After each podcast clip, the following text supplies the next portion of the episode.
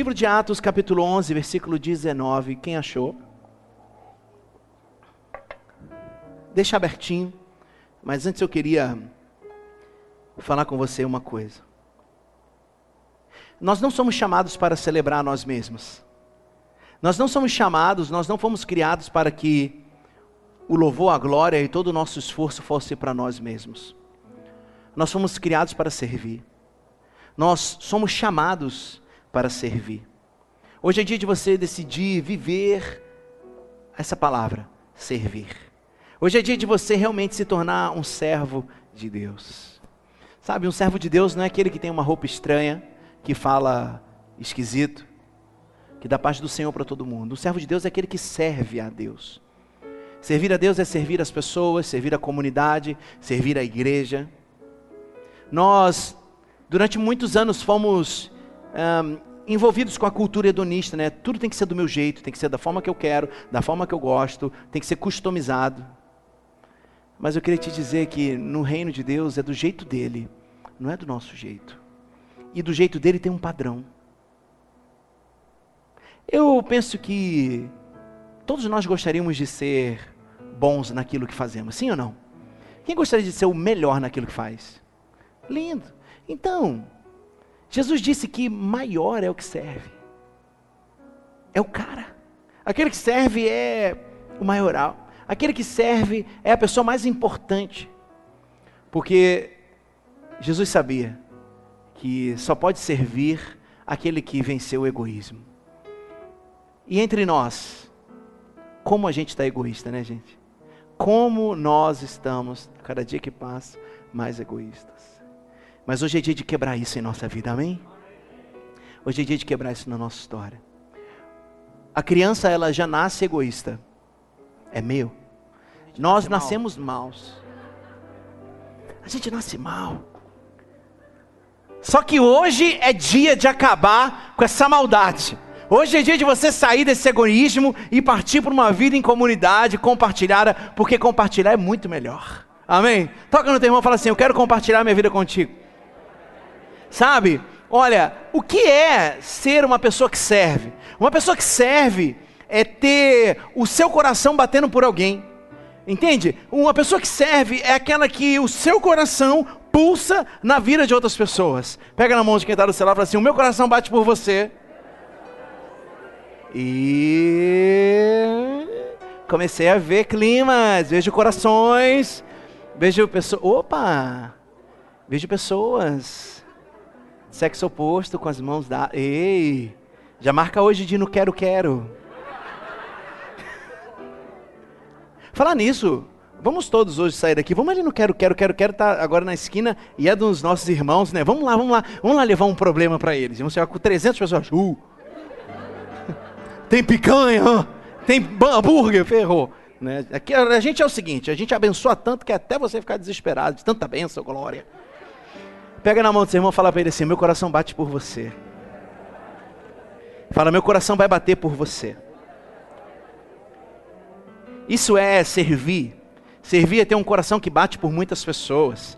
Servir é muito bom. E hoje nós vamos largar essa vida de egoísmo, porque nós vamos servir para sempre. Servir em primeiro lugar. Jesus disse assim: Disse aos seus discípulos: Se alguém quiser acompanhar-me, negue-se a si mesmo, tome a sua cruz e siga-me. Então é do teu jeito ou do jeito dele?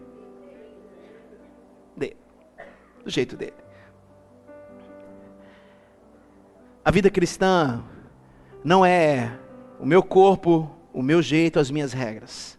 A vida cristã é eu sou corpo de Cristo, são as regras de Cristo, foi o sangue de Cristo, é a graça de Cristo sobre a minha vida. Família, Hoje é dia de você entender que o teu valor está contido quando você serve a Deus. O teu valor é medido por quem te fez e por quem te comprou. Quando nós vamos comprar um quadro, a gente olha o quadro. Quem fez? Não, quadro bonito, gente. Quem fez esse quadro? Dolgão. Ih, três reais. Quem que é o Dolgão? Aí você Chega num outro lugar e fala assim: Nossa, que quadro estranho, gente. Uma pintura, um borrão. Quem fez? Van Gogh. Mas que coisa maravilhosa. Quanto custa? 3 milhões de dólares. Uau! O seu valor é decidido por quem te criou. Mas tem uma outra coisa que avalia o teu valor: aquele que te compra, porque você pode ter um valor e se ninguém te comprar, tu não vale nada, ninguém quer te comprar. Mas Deus me criou, Jesus me comprou. Deus te criou, Jesus te comprou. Fala para o teu irmão assim: Deus te criou, Jesus te comprou. Por isso eu quero te aplaudir, seu lindão. Fala assim: coisa linda de Deus.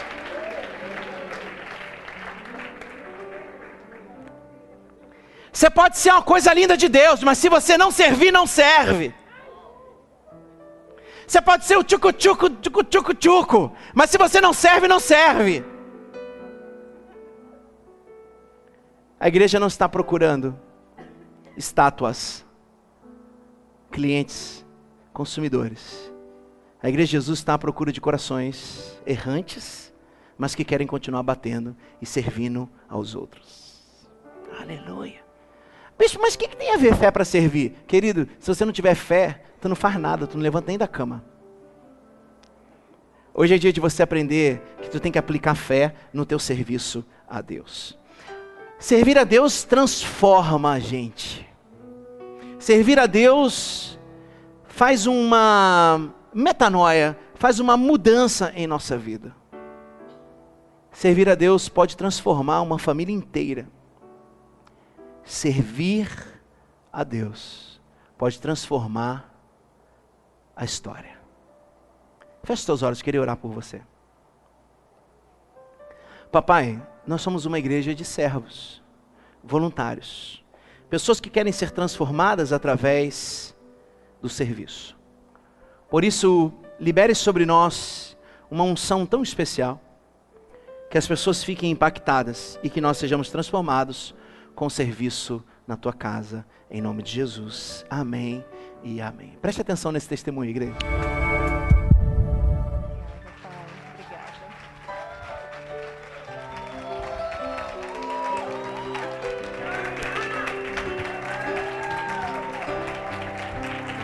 Deus é bom. Deus ele é mestre em deixar os médicos sem graças.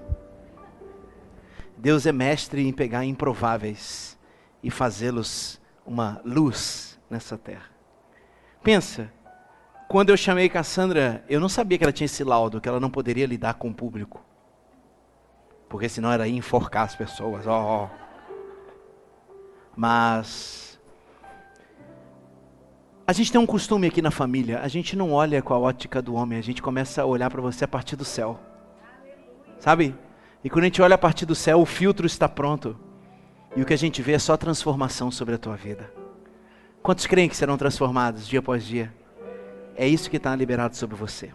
Vamos ler o que está escrito no livro de Atos, capítulo 10, 11, versículos 19 ao 30. Diz assim a palavra do Pai: Os que tinham sido dispersos por causa da perseguição, desencadeada com a morte de Estevão, chegaram até Fenícia, Chipre e Antioquia, anunciando a mensagem apenas aos judeus. Alguns deles, todavia, cipriotas e sirineus, foram a Antioquia e começaram a falar também aos gregos, contando-lhes as boas novas a respeito do Senhor Jesus. A mão do Senhor estava com eles. Diga, a mão do Senhor estava com eles. E muitos creram e se converteram ao Senhor. 22.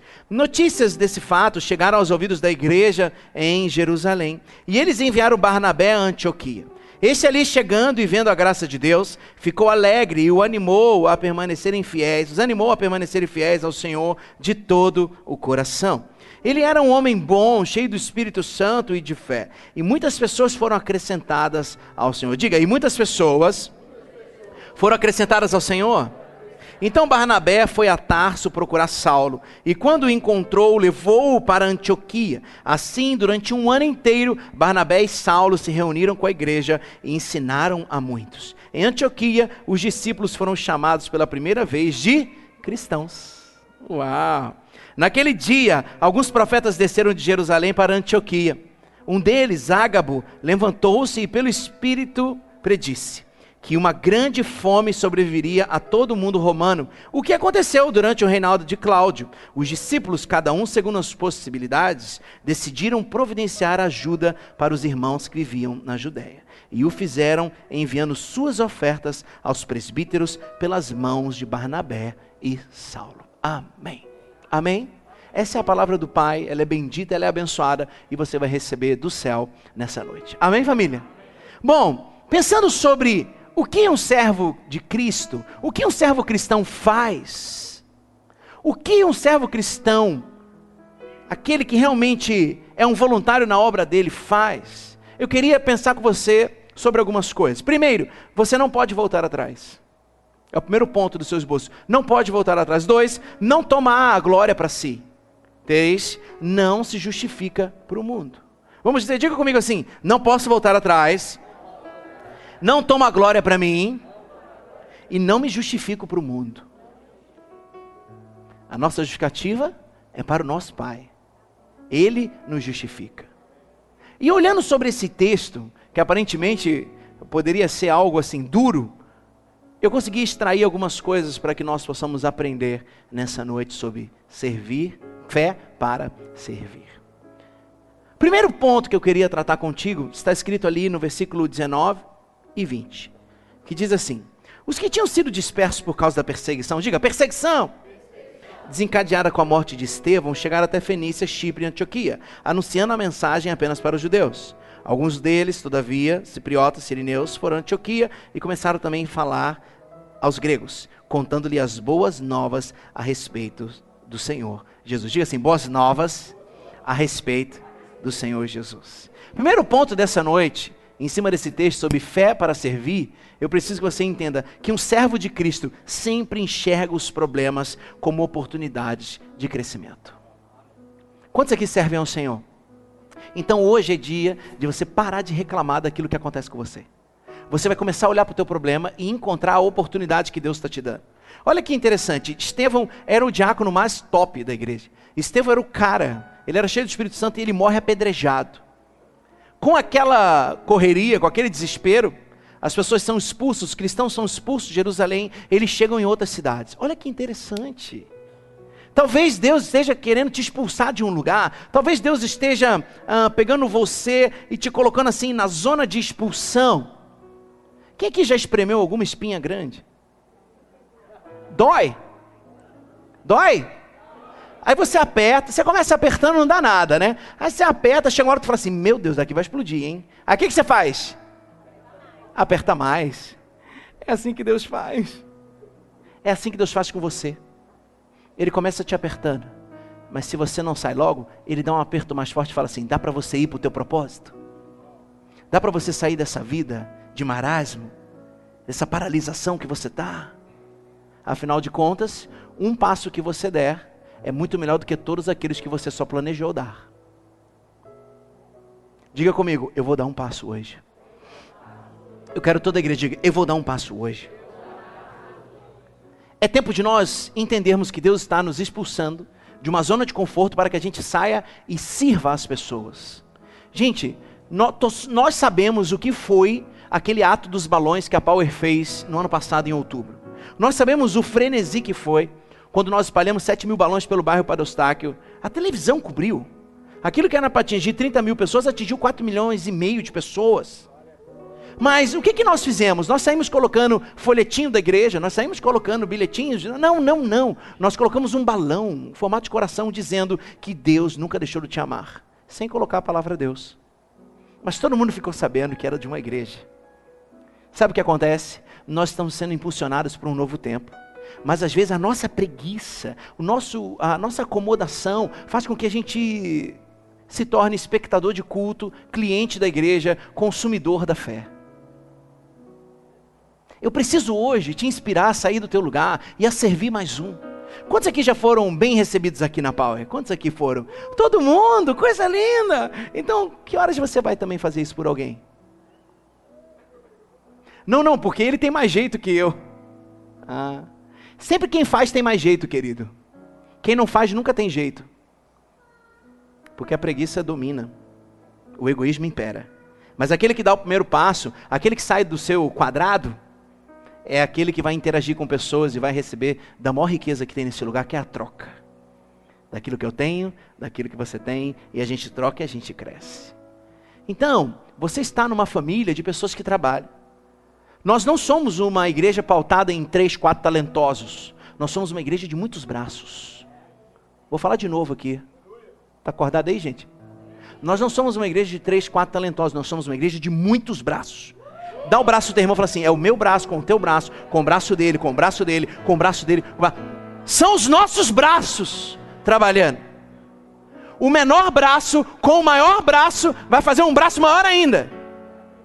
Não tem competição de braço, mas tem união de braços, união de propósito, união de pessoas servindo a Deus, falando naturalmente sobre o Evangelho. Eu fui na casa de um irmão, sexta-feira, sábado, sábado passado, e ele falou assim: Bispo, eu tinha muita dificuldade de falar de Jesus para as pessoas. Depois que eu comecei a frequentar a Pau, agora eu chamo todo mundo para ir para a igreja. Eu falei: Sabe por quê, filho? Ficou fácil falar. Ficou fácil, no ambiente de aceitação, você chamar qualquer pessoa para entrar. Agora, no ambiente de julgamento, você vai chamar todo mundo. Ficou fácil quando você entra no Instagram e sabe o que o teu pastor vai pregar. A gente foi simplificando as coisas. Tá fácil falar de Jesus, por quê? Tá fácil viver Jesus. Fala comigo assim, está fácil falar de Jesus? Todo mundo, está fácil falar de Jesus? Porque está fácil viver Jesus. Está muito simples. É graça, amor, misericórdia, paz, perdão, restauração, reconciliação. Está simples. Está simples. É tempo da gente sair da nossa vida egoísta, gente. Muitos pastores, amigos, falam assim para mim, cara, como que você conseguiu colocar mais de 50% da tua igreja trabalhando? Na minha são 5%. A média de pessoas que trabalham numa igreja, que servem, são 5%. 95% assistem, 5% trabalhar. E aí a gente não sabe porque Jesus ainda não voltou. Nós temos na nossa família mais de 50% de pessoas servindo. Você pode dar um amém por isso? Só que tem uma coisa: o bom é inimigo do ótimo. E nós não vamos sossegar até que nós cumpramos um dos princípios e um dos alvos para sempre, eternos dessa igreja, até que Jesus volte. Cada membro um voluntário. Cada membro um voluntário. Dentro de você tem um dom, dentro de você tem uma força que só você pode fazer, só você pode colocar para fora. Diga comigo assim: eu vou receber fé para servir. Dois. Versículo 21 diz assim: E a mão do Senhor estava com eles, e muitos creram e se converteram ao Senhor. Aleluia. Dois, um servo cristão precisa estar convencido da aprovação do Senhor acerca da tua vida. Não são os outros crentes, não são as outras igrejas, não são os outros pastores que têm que nos aprovar. Quem tem que nos aprovar é o Senhor. Se alguém cristão não está gostando do jeito, que a gente faz, nós vamos olhar para quem não é. Se estiver gostando, a gente vai continuar a fazer. Porque essa igreja existe para cumprir o propósito de Jesus. Eu vim para aqueles não conheciam a Deus. Eu vim para os sobrecarregados, aflitos, necessitados. Eu não vim para quem está com seu ventre cheio de comida. Eu não vim para isso. Jesus veio para pegar todos aqueles maltrapilhos. Obrigado, porque eu também era maltrapilho. Aleluia. Onde estão os, mal, os ex-maltrapilhos aqui? Agora você é realeza. Amém? Toca no terreno e fala assim: você é realeza, hein? Fala assim: me empresta a tua coroa.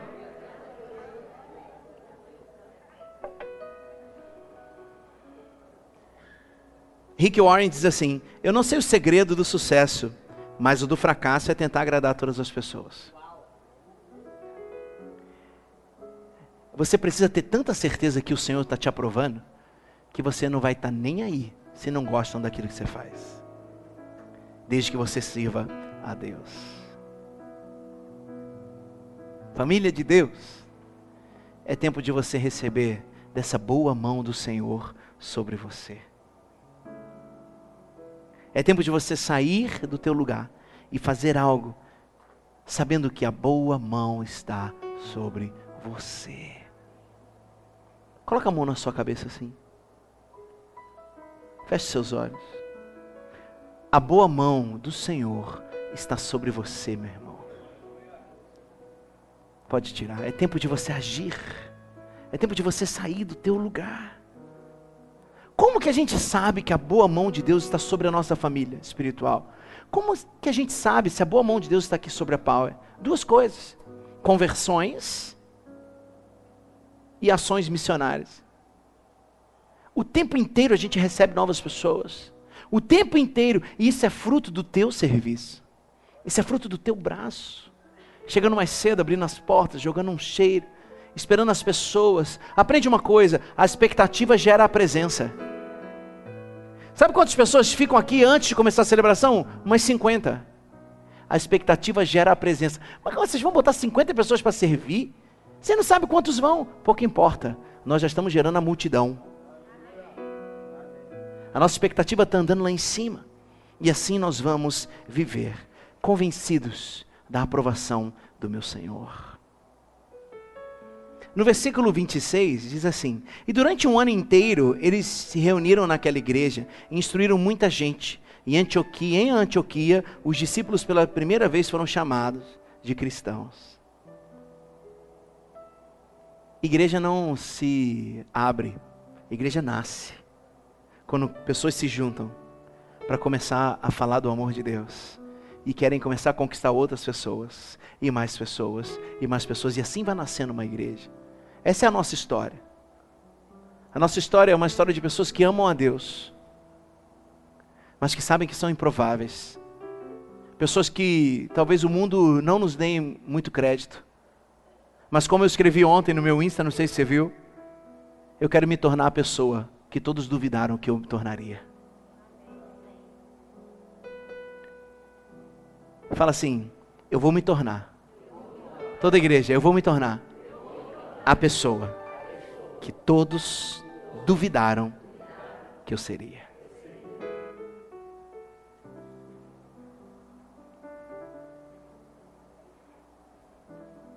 Três. Versículo 23 diz assim: esse ali chegando e vendo a graça de Deus, ficou alegre e os animou a permanecerem fiéis ao Senhor de todo coração. Vamos ler lá no telão? Um, dois, três. Este, ali chegando e vendo a graça de Deus, ficou alegre e os animou a permanecerem fiéis ao Senhor de todo o coração. Eu vi uma frase no Instagram nessa semana que é assim: mensagens duras povo quebrantado. Mensagens leves, povo rebelde. Eu confesso que isso me deu um bug. E eu olhei para aquilo e falei: e onde está a graça de Deus? Porque o que me fez amar o Senhor, que me fez servir ao Senhor, não é uma mão que me bateu, mas uma mão que me trouxe de volta. Uma mão que me abraçou. Talvez você foi ah, contaminado pela religião e você está acostumado a apanhar. Hoje eu quero te dizer: o reino de Deus parte da graça.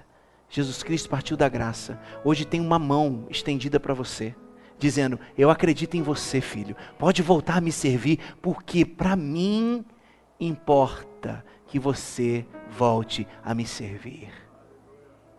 Muitas pessoas paralisaram no seu serviço porque elas se sentem inaptas. Inaptas porque alguém disse. O céu hoje está dizendo para você: volte a servir ao Senhor com alegria. Volte a servir. Se doe. Ame de novo. Família, nós temos 30 mil pessoas no Pareostáquio. 30 mil pessoas só no nosso bairro. Nós somos 440 pessoas. A partir de hoje. Será que esse bairro está esperando a gente se manifestar para servi-los? Na nossa cidade são 2 milhões e meio de pessoas. Na nossa região metropolitana são 5 milhões de pessoas. Onde estão aqueles que vão servir as pessoas a partir do reino de Deus? É você, é com você. Eu terminei essa mensagem hoje, saí por aqui, um irmão falou assim: Pastor, o meu pai tem 50 anos de evangelho, tem 50 anos que eu vejo ele sentado no banco. a ele: Obrigado por essa mensagem. Ela mexeu comigo. E, esse rapaz também não fazia nada. Porque a gente aprende comportamentos viciosos e a gente vai se acomodando. Mas aqui não. Aqui somos a família que vamos expandir esse amor. Aqui é a família que nós vamos ser chamados. Que nossa, ali é uma família de servos de Deus. Toca teu irmão e fala assim: você é um servo de Deus.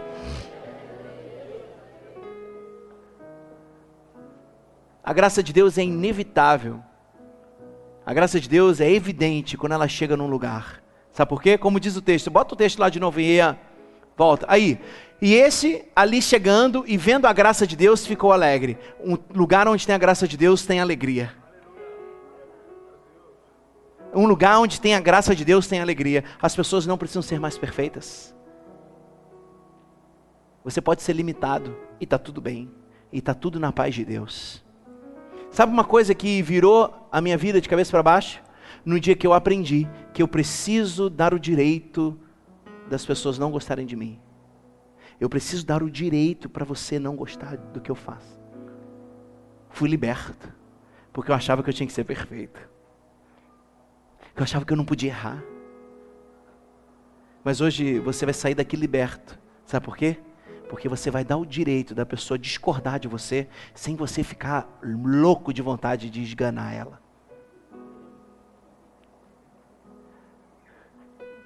Tem alguém que era parecido comigo aqui? Nós vamos ser libertos. As pessoas têm o direito de não gostar do que a gente faz. E nós precisamos entender que nós não somos perfeitos. Mas a graça de Deus nos aperfeiçoa e nos apresenta a Jesus, e Jesus nos apresenta ao Pai e fala assim: Pai, está pago. Ele pode entrar no teu reino. Aleluia. Diga comigo, eu preciso de fé para servir. Aleluia. Que as pessoas vejam a graça de Deus através da tua vida, meu irmão. Que você seja chamado de uma pessoa cheia de graça. Nos dois sentidos. Fica bem. Quarto. Versículo 24 diz assim: E ele era um homem bom, cheio do Espírito Santo e de fé, e muitas pessoas foram acrescentadas ao Senhor. Vamos ler de novo. Vamos lá no telão, vamos lá. Um, dois, três. E ele era um homem bom, cheio do Espírito Santo e de fé, e muitas pessoas foram acrescentadas ao Senhor. Num ambiente de graça. O que, que acontece o tempo inteiro na nossa família? Pessoas sendo acrescentadas ao Senhor por causa de um ambiente de graça. Quarto ponto. Um servo cristão precisa entender, precisa servir com uma espiritualidade contagiante. Lembra como era a espiritualidade evangélica há uns 50 anos, há uns 20 anos atrás? Quem lembra? Pai do Senhor. Até mulher usava bigode. Um negócio, uma saia, um treco, um coque. E quanto mais bravo, mais crente ela, tinha, ela parecia ser. Quanto mais nervosa, mais fiel. Eu queria te dizer que estamos em 2019, que essa forma já não comunica mais. Eu tenho minhas dúvidas se comunicou, mas hoje não comunica. É tempo de você ter uma espiritualidade tão contagiante que as pessoas vão perguntar assim: ei, ei, o que, que você tem aí dentro de você? O que está aí dentro? Por que, que você é tão alegre? Diga comigo assim: de hoje para frente, a minha espiritualidade será contagiante. Dessa forma, nem um sorriso no rosto, vou falar de novo. Diga assim: de hoje em diante, a minha espiritualidade será contagiante. Dá um toque quem está no celular, dá um abraço, dá um beijo. Fala, eu estou contagiando você.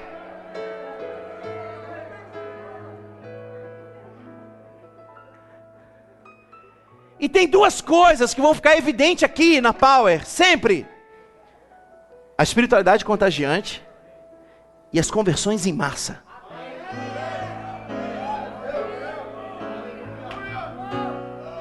Toda segunda-feira, quando eu chego para trabalhar, Pastor Cris ou Joyce fala assim: Bispo, olha quantos cards tem de pessoas querendo fazer parte da nossa família.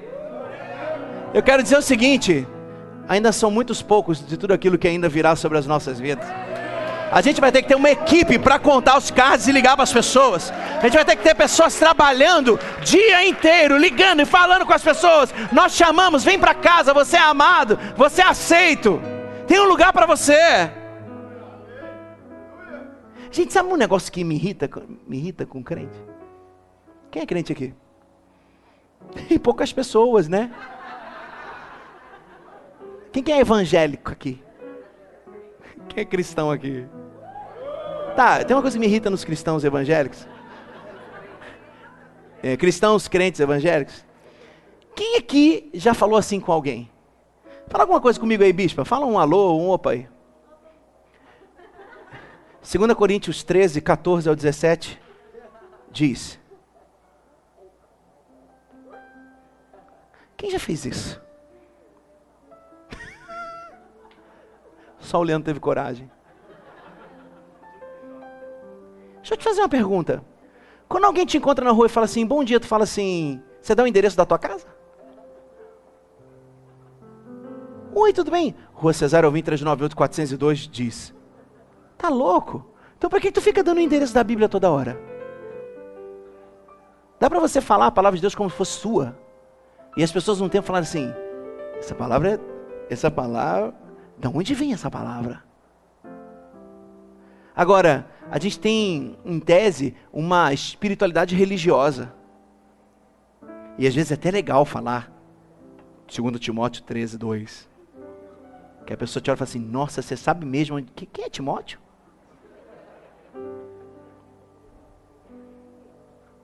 Tua espiritualidade tem que ser tão contagiante que você não precisa nem abrir a sua boca para as pessoas quererem o seu Deus. Eles têm que olhar para você e ver que o teu rosto brilha. E só depois de ver que você fala.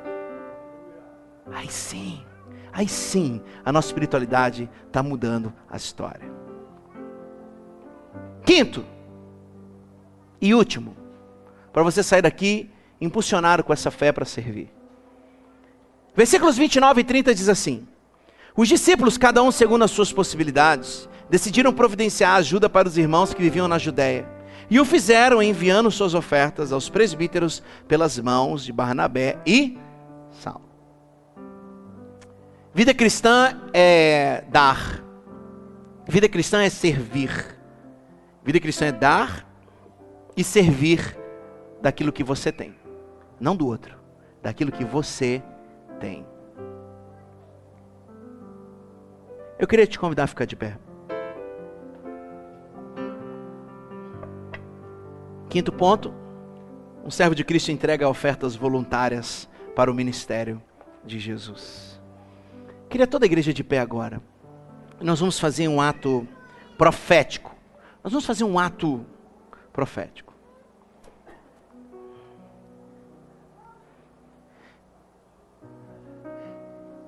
Pega a sua carteira. Carteira, onde tem cartão de crédito. Pega a tua carteira agora.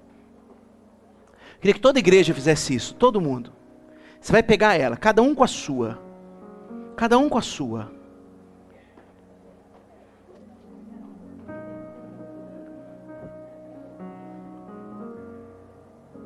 Todos pegaram? Mostra aqui para eu ver. Tem gente que não pegou, não está com medo? Sou ladrão não. Apresenta a tua carteira. Pega a tua carteira assim. Pegou? Agora você vai pegar essa carteira e vai jogar de novo dentro da bolsa. E eu quero te falar uma coisa. Essa igreja não quer o seu dinheiro, a gente quer o seu coração. Hoje é dia de você estender os teus braços para fazer alguma coisa nesse lugar. Eu queria pedir que os staffs entregassem agora os cartões. Entregue agora os cartões. Todos vocês vão receber uns cartões. É esse cartão aqui amarelo. Esse aqui. Enquanto isso, a Power Worship vai ministrar uma canção. Pegue esse cartão, coloque ele em sua mão.